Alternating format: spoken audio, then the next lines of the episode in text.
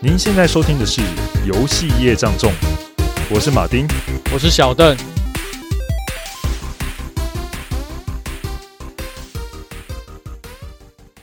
好，今天就进行到我们俄罗斯方块的最后一趴，版权大战开始喽。不过之前相信那个版权大战已经非常的复杂，让大家头昏脑胀的。对，都是小邓害的啦。观众都在说你攻三小，太复杂了，对不起。我没有让大家懂。对，如果所以开始之前，我们先来帮各位听众来梳理一下我们那个版权到底是怎么回事哈。好，我们请马丁来帮我们大家简单整理一下重点。好，简单来说，俄罗斯方块的版权呢，一开始就是老史先向俄罗斯方面接洽嘛。那接洽好这个版权之后，他就想办法把版权带到西欧去，去卖给了静软跟 Spectrum Holobyte 这两个公司，基本上就是。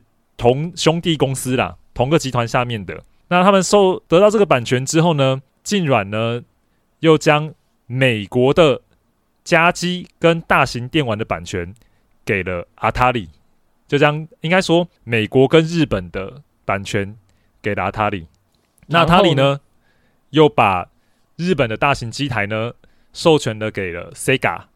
那上次提到日本家用主机，就是授权那个给给罗杰斯，罗杰斯，嗯，对，所以它大概就是这样的关系。那现在还有什么版权还没卖出去的呢？现在呢，当然就是刚才我们提到都没提到，就是掌机嘛，对，所以罗杰斯这次为了出发，就是来去找掌机的版权啦，就是最后一块拼图，没错。那谢谢马丁，就是简单精辟的解说，我相信大家一定比我讲的更清楚理解了。那这最后一块拼图绝对是要由罗杰斯来完成。那上上一集我们也提到，就是说他为了要呃让这个俄罗斯方块有机会登上 Game Boy 掌机上面，并且成为他的首发同捆游戏，所以说他就亲赴战场，亲自来到了这个俄罗斯一趟啊。那上一集有提到，就是说他在跟老史的这个谈话之中，发现他怪怪的嘛。那那他遇到第一个问题就是他不知道 E-Log 到底在哪里。那我们这边可能要先跟大家说明一下 E-Log。那上一集有提到，就是有一个神秘的组织，让老史他原本的这个版权的问题好像又浮上台面了。到底 E-Log 是怎么样的这个组织呢？我们就请马丁来简单跟大家说明一下。好的，那就来讲一下 E-Log 是什么好了。E-Log 其实它就是属于俄罗斯贸易部下面的一个子一个公司啦。这公司主要负责就是当时的科技产品的，包含软体啊、硬体这方面的授权，不管是进口或出口方面的授权，都是要经由这个公司才可以的。所以为什么说？之前老史跟俄罗斯科学院在谈版权的时候呢，会谈到会有问题，因为 E-Log 后来发现就出来掺一脚嘛。因为就像上次有提到说，俄罗斯方块在欧美就是非常的热门受欢迎，所以俄罗斯方面也其实也知道说，原来他们国家有一个这么受欢迎游戏在世界上贩售，但是这游戏居然没有经过他们 E-Log 公司正式的授权，所以 E-Log 基本上就接管了。所有跟俄罗斯方块有关的版权问题，那当然，E-Log 的领导人叫做 Belikov，也就是这集会是最终谈判的一个对象，我们就姑且称他为大魔王好了。呃，大家要记得，就大魔王。所以他基本上看到之前的俄罗斯科学院给出的那个版权的时候，其实他觉得极度的不满意，就是觉得你们都没有经过国家正统单位的授权，你们根本就是算是。滥用跟剽窃国家的资产，所以他基本上就接了过来。那当然，所有一切是因为从头接过来之后，他审视了所有合约，觉得有很多是让他们俄罗斯方面很吃亏的地方，所以就要求不管是老史还是谁要来接洽，基本上都要直接对口 E-Log 来进行重新的谈判。那我们了解了 E-Log 这个神秘的组织之后呢，我们直接切入到我们。这一趴最重要的三场谈判，那第一轮的谈判呢，就是由任天堂的代表罗杰斯与 E-Log 代表方这个大魔王贝里克夫来进行，但现场同时也有俄罗斯方块的作者小帕也在帮助这个贝里克夫。谈判之中呢，罗杰斯他非常讶异，就是铁幕之后的他们的代表，原来对现代商业体系以及对软体。这个产业的认知非常的贫乏，落差之大到难以沟通，所以他决定帮这个小帕跟这个大 boss 上上课，让他们了解一下，就是什么是现在的游游戏产业、电玩产业的。对，他有点像帮当补习班老师，帮他们授课。那当然，他们苏联方他们是听的就是津津有味，就是哇，大开眼界啦，就是学到非常多有趣的知识。同时呢，罗杰斯还拿出就是他们公司发行的俄罗斯方块。并且向他们介绍整个授权的经过，就是他是怎么拿到这个版权，最终他把这个游戏的卖到日本，然后同时卖得很好。那当然，这个贝里克夫听到以后勃然大怒，就是说：“天啊，你们这群人真的是居然！”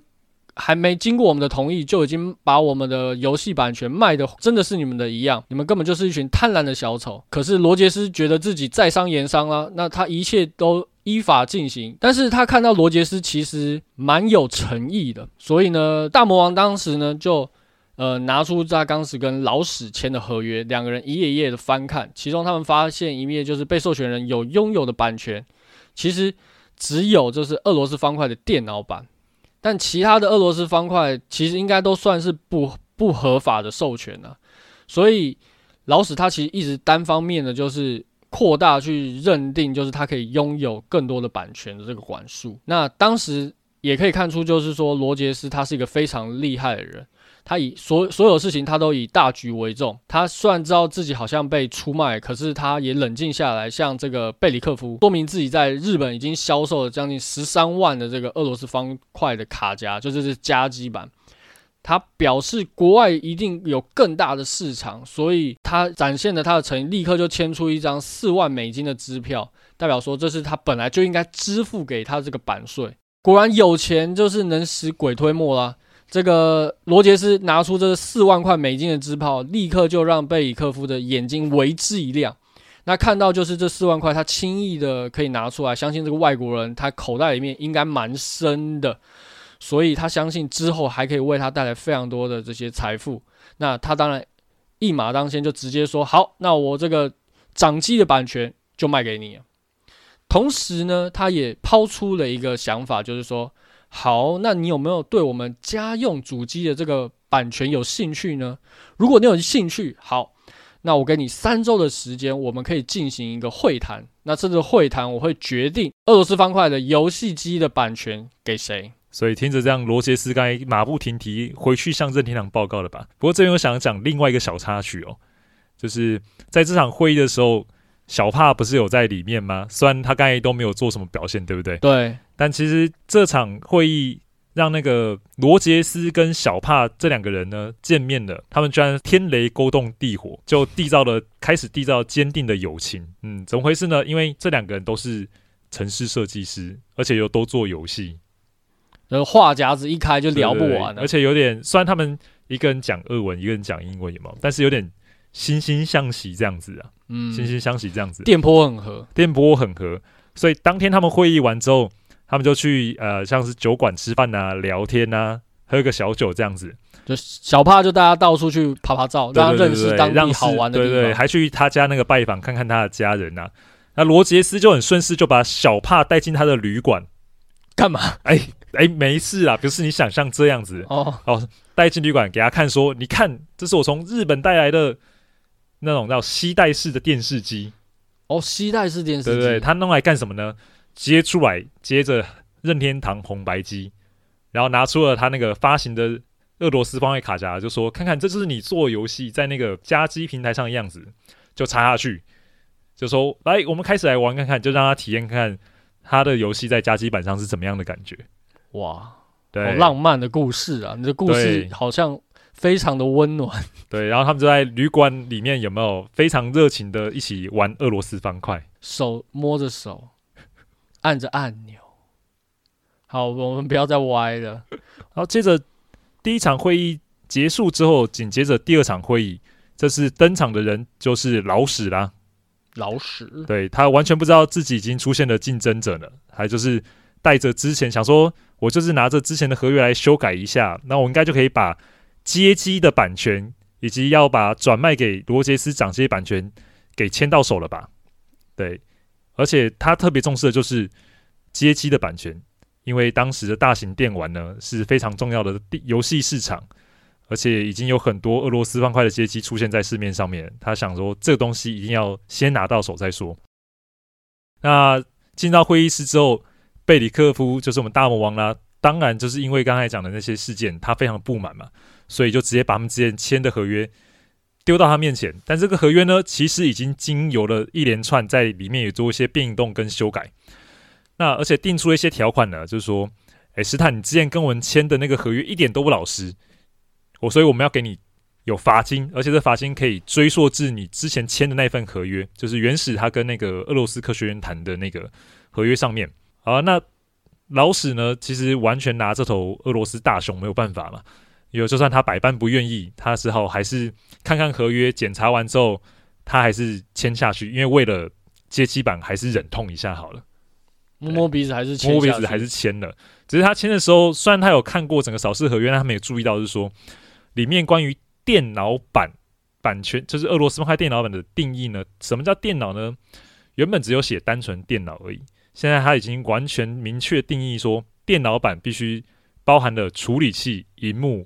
键盘、磁碟机跟作业系统的这个才称为是电脑这个平台，就感觉贝里克夫是不是有什么高人指点？应应该是哦，有罗杰斯经由那个测推敲测级之后，应该是让他深深意识到应该要定的详细一点。对，嗯，好了，那斯坦就签了新的合约啊，并且先要缴纳这个就是罚金嘛，嗯，对不对？然后。贝里克夫这时候才说：“好了，那你现在可以可以有机会来争取那个街机版的版权啊！但是我要十五万美金。哇塞，狮子大开口，有没有？对对？可是想想十五万啊，我我老实想想，十五万，好好吧，忍痛了，应该还是有得赚的。对，所以忍痛再怎么样也得凑出来。对，这也就是我们第二场和谈判的结果，就是老史虽然拿到他想要的街机版了。”但是他付了十五万美元，而且他不知道还有罚金，罚金啊，对，还有额外的罚金呢。对啊，而且还不知道是他有关于原本的只有电脑版版权这个定义也被限缩了。嗯，所以就是说，他只有电脑版版权跟街机街机版版权，没错。所以家用主机的版权现在还没有人抢到，对不对？对，完全没有。所以我们现在要进入到我们第三轮的谈判了。对，那我们第三轮谈判这个。主角是谁呢？就是这个静软的代表人，也就是静软创办人的儿子凯文麦斯威尔。对，来讲讲为什么是他登场呢？主要是这样子嘛，呃，劲爆的老板非常有名，大就是那个媒体大亨嘛。嗯，那作为凯文呢，他就作为一个富二代，富二代要怎么样呢？总是要表现一些机会，让老爸刮目相看。以后好，那个分财产的时候要分大份点给我，因为我是有能力可以治理公司啊，所以他就是这次就是一个这机会嘛。其实原本呢要去俄罗斯谈判的人其实是 Spectrum Holobyte 的路易，路易我们亚当亚当亚当吧，亚当的亚当的亚当哈，亚当他要去就是 Spectrum Holobyte 的亚当，原本他是要他去谈判的，但是被临时换将，就是。凯文就很任性，就说：“来，你别去，让我有表现机会，让我来。”所以他就交给我，我来，交给我来。对，就交给我来。他专业吗？这件事情应该那个亚当应该比他更熟啊。对，整件事情从头到尾都是亚当在谈的。没错啊，你看他平常都在幕后先隐阴谋代，起突然就蹦出来，有没有？对啊，所以他其实真的就是有点什么都不懂，就仗着觉得自己。自己家族其实，在政商关系其实很有权势，他就觉得我可以上，他就让他就去了，他觉得自己没什么问题，这只是小事，小菜一碟而已。对，没错。好，那接下来麦克斯威尔就直接进入谈判了。那这个伊洛格这个贝里克夫，他但知道就是这个富二代，他们家族其实非政商关系非常好，那跟苏联高层其实也是有非常好的关系，甚至一通电话就可以直接到这个当时的总书记戈巴契夫的这个电话中。那为了要可以打发他，他提出了一个这个简单的交易，就是说，呃，伊洛格会愿意去购买就是静软的一些工具书。那作为交换呢，竟然也可以拿到就是任何版本俄罗斯方块谈判的这个优先权。那凯文听到就觉得自己首次出征就可以拿到这样子的成绩，感觉沾沾自喜啊！因为你既然都有机会可以。第就是一旦版权就可以出来，我就可以谈判的话，那势必我有非常高的几率可以抢到这个版权的这机会啦。所以他就认为这场战争之中他已经是胜利的一方了，拿着这个这个消息回到自己家里面跟自己的老爸禀报。但殊不知他其实是三方会议之中最失败一方，就是他有可能什么都没拿到。OK，那三场会议总算都结束了。那我们接下来另外一个部分了。好，那我们回到这是罗杰斯这边了。他进行完谈判之后，他立刻回到美国总部，跟荒川石报告整件事情，包含伊洛格的事情啊，他们对整件事情的理解啊。这对当时这任天堂来说就是一个非常重要的机会，因为如果这个呃这个版权可以谈下来的话，他们将可以打击他们一个非常重要的敌人，那就是阿塔里。那为什么任天堂跟阿塔里会有这个恩恩怨怨呢？这边你要补充吗？嗯，好，那我们就由马丁来说一下他们的恩怨吧。好的，阿塔勇该讲他的总裁叫做中岛秀，对不对？是个日本人。然后任天堂在美国总裁呢，荒川石也是日本人。所以这两个人一开始也是眉目传情，关系相当好啊。那阿塔里没事呢，就但是中岛秀这个总裁常常就还是跟荒川石两个人去打小白球去了。哦，表面上是如此啊，但是呃，中岛秀私底下城府很深啊，私底下干的一些事情是什么事情？他就叫说：“哎，我的员工，你们赶快去盗版任天堂的卡夹。”也就是说，因为当时要在任天堂上面发行卡夹嘛，你都要付任天堂权利金。但是阿塔里不想付啊，那怎么办？他就底下人员就想出一个很贱的招式，他们就要仿照那个任天堂的防伪晶片，但是做不出来。然后他们就跟当地的那个专利局去讲说啊，因为任天堂告他们有关于他们卡夹侵权的事件哦，其实这件事情没有发生哦，完全就是阿塔里自己制造出来的哦，然后演给演给专利局看。所以说他跟演给专利局看的目的要做什么？他要调阅。那个防伪晶片的设计文件，所以他们看完这个防伪晶片设计文件之后，哇，原来才知道晶片要怎么做，等于他们就逆向工程，应该不是说逆向，这已经不是逆向，就直接投出设计图纸啦，然后去把人家晶片给做出来，就是这样子啊，这明目张胆了吧？对，然后所以他们就拥有这个这项技术之后，原则上就可以不鸟任天堂，在上面直接发售他们未受，应该说未经任天堂授权的阿塔里卡夹，他们要做的就是这件事情。就是阿塔里的卡夹可以直接在红白机上面玩，对，然后而且也不用付任天堂任何授权金。嗯，然后呢，他们做这件事情很过分哦，二人先告状，先告一状，告到那个法院去说任天堂垄断，垄断，所以那个任天堂就想说，我们不是好好的啊，干嘛告我啊？对，所以开始就是因为这件事情，就是阿塔里自制卡夹的事情来打那个官司，就这样发生了。哦，他有点是他知道自己理亏，然后他先告说，你是因为你做坏事，所以我才这样子吗？对，就二人先告状，先把你弄混了，然后我先告状，我先跑去告官司。一开始这个任天堂也是满满的问号，就对。对，没错，真有趣。对对对，所以他们梁子就这样梁子结下了，而且结大了。那当时这个官司。告一段落了吗？还是说还在还，还在打，正在打的过程中？所以说，其实他们两个这个官司还在进行中。没错，也在他们谈判这个俄罗斯方块这个版权的时候，这个官司其实还在进行中的。没错。所以说，如果罗杰斯、任天跟任天堂他们有机会把这个阿塔里他手上拥有这个。那那个大型机台，诶，阿塔里那时候是有加机，北美跟日本加机的那个有家机哦，而且有大型机台，只是它就分别授权出去而已。它日本方面都授权出去了，但美国没有。但是当时这个授权是透过那个老史的整个整条线才签的，可是现在这个版权已经回到了这个俄罗斯的手上嘛，对不对？对，没错，可以这样讲嘛。所以说，如果说任天堂的话，先发制人。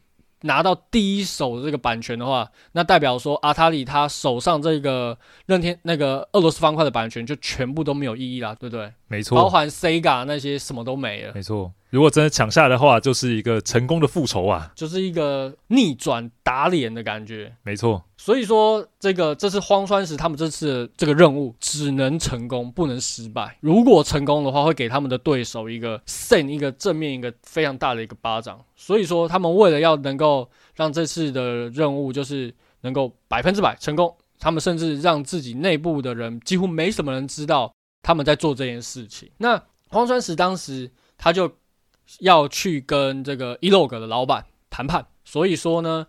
他不能让别人知道他的行动，所以他就跟他讲说，他要去日本开会，但是过程中会到那个莫斯科，就是俄罗斯的首都转机。那转机的这个过程中，他就直接偷偷的去跟那个伊洛格贝里克夫做谈判啊。那任天堂当时立刻就给出了诚意，直接给出非常惊人的预付款。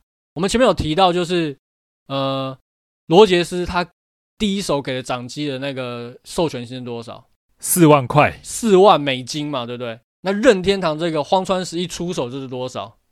五百万美金的天价啊！我靠，到现在五百万美金也是很多呢。对，这五百万美金，我是那个贝里克，我看到我不是，我是可能可能你拿到那么多钱，可能要担心，你反而要担心的，你知道吗？对啊，因为搞不好会被政府抓去。那当然。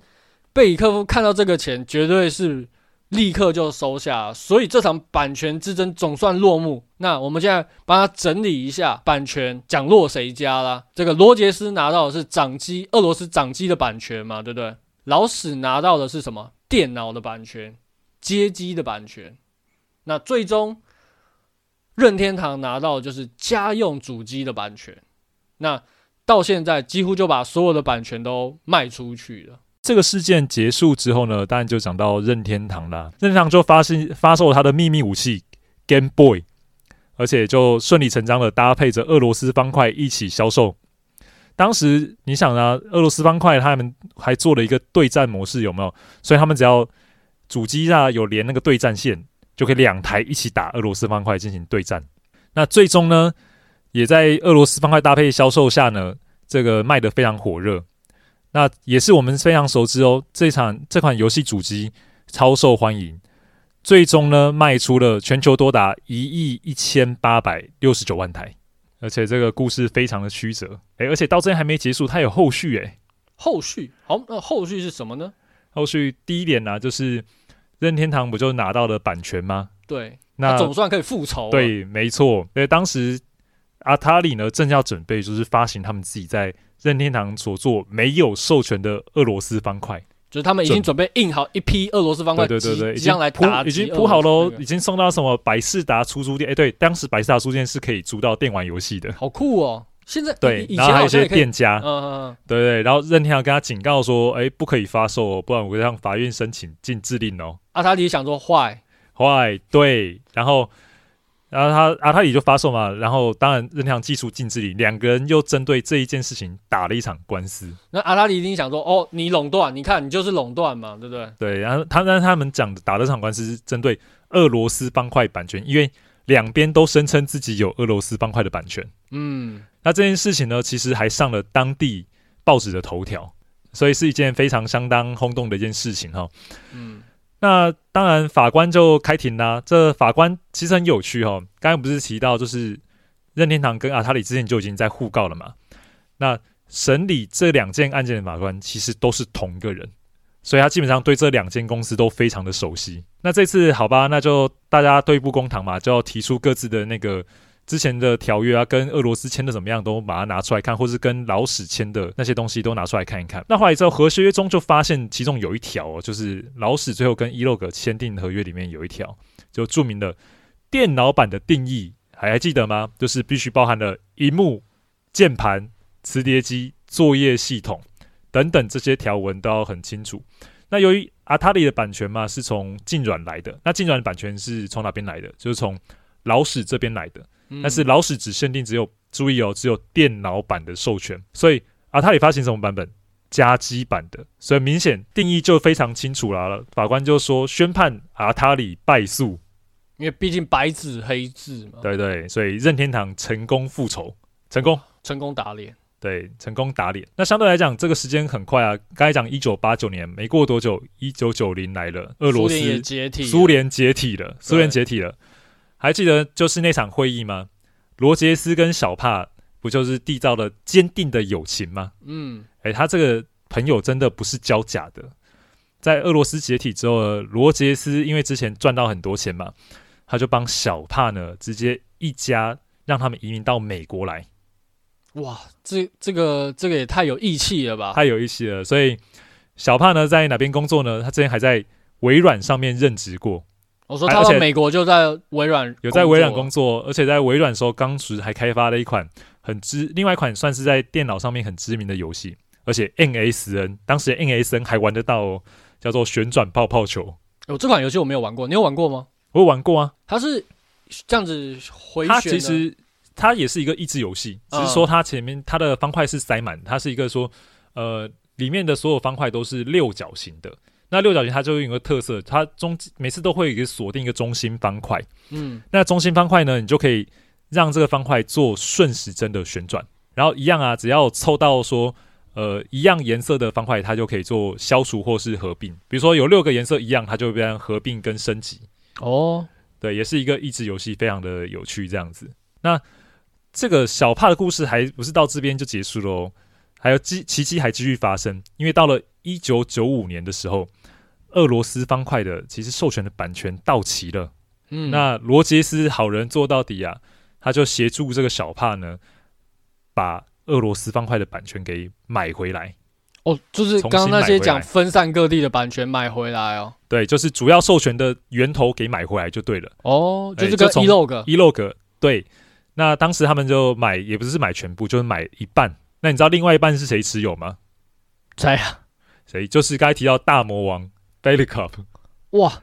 因为后来一样嘛，俄罗斯他不俄罗斯不是解体，苏联就解体嘛，对啊，所以 E-log 变成就变成从民营变成私营企业，哦，直接变他的，哦，就变私营企业。所以当时你知道他 Belikov 就是掌权嘛，嗯，掌权，他也知道说，哎，这东西当时赚了五百万美金，很厉害，所以一定很有潜力，所以他也拿了一半版权，他买下另外一半版权，嗯，对，但是。后来呢，Belikov 实在是对这个游戏经营啊没有什么兴趣，他就把在二零零五年的时候他出清的剩下的就是俄罗斯方块的股份或者版权好了，同时一样就是卖给那个罗杰斯跟小帕，所以在二零一五年的时候呢，他们百分之百拥有了俄罗斯方块的版权，所有版权。就所有拼图都拼回来，都拼回来了，所以那 Belikov 就是大魔王这笔交易呢，让他赚了一千五百万美金。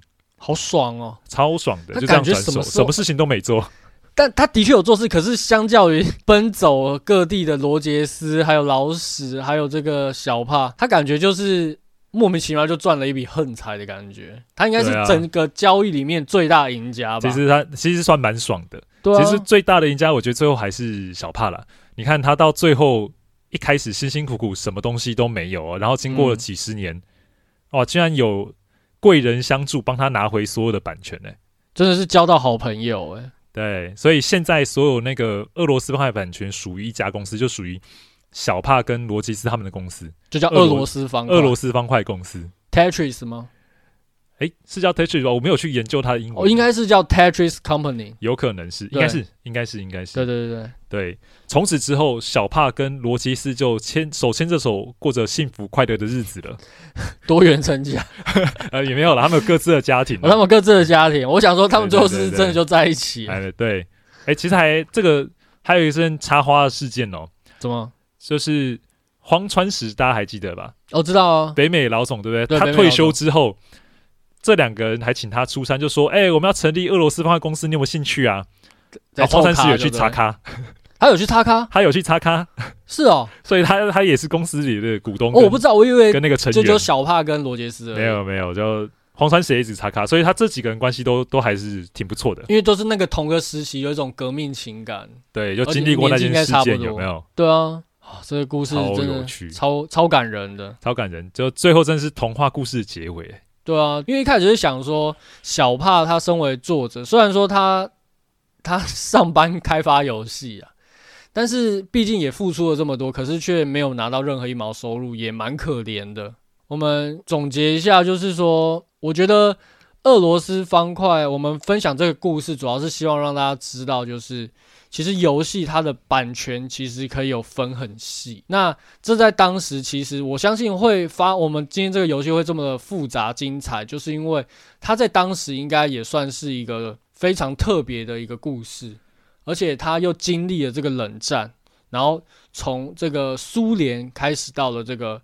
西方自由世界又到了东方的当时最富裕的国家日本，那就是它这个游戏基本上就是把这个全世界都串了起来。那也在我们的游戏经验中，我觉得俄罗斯方块它是一个绝对经典，而且是值得一玩再玩的游戏。我相信也很多益智游戏你都会发现，就是俄罗斯方块的影子在里面。那我可以说，如果世界上没有俄罗斯方块的话，那我相信游戏世界应该还会在。就是推迟一段时间，对，因为它实在太经典，对，它是抽象游戏经典的代表游戏。嗯，没错，如果它没有在那个时代这么特殊的情况下诞生的话，我相信今天就没有游戏业当中可以讲这么精彩的故事了。哦，你真会说话。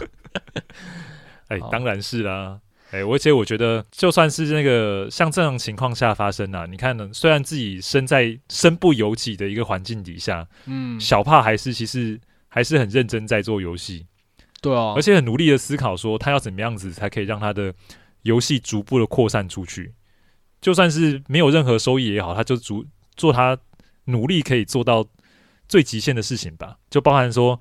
他们一开始做出来是在一个很旧的电脑，一个 Tronica 六十嘛，嗯，后来请天台高中生帮忙，就是要用用到更大众的电脑，才可以让更多人玩到这个游戏。所以他一直在最，不管是怎么做出来之后，他包含连游戏推广上，其实都还蛮尽心尽力的，充满了热情。对对，也都是说这样子，前面就像种了一个种子，有没有？然后它后面怎么伸展，其实有时候你很难去控制它，但是经过多年之后，没想到。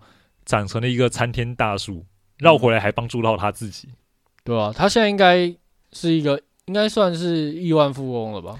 哦，诶，基本上应该人生胜利组是是是百分之百确定的吧？搞不好他的子女就可以靠这家公司就吃吃喝穿一辈子不愁。我想没问题，他们就靠经营这家公司跟授权就可以了，对吧？因为我最近上那个 Apple Store 上面还有看到手机版的那个 Tetris，哎。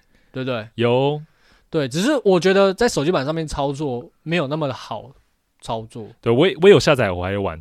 它它其实有做几个设计，我觉得是有趣，就是它还符合现代的那种吃鸡的风气，有没有做一个吃鸡模式？哦，诶，是吗？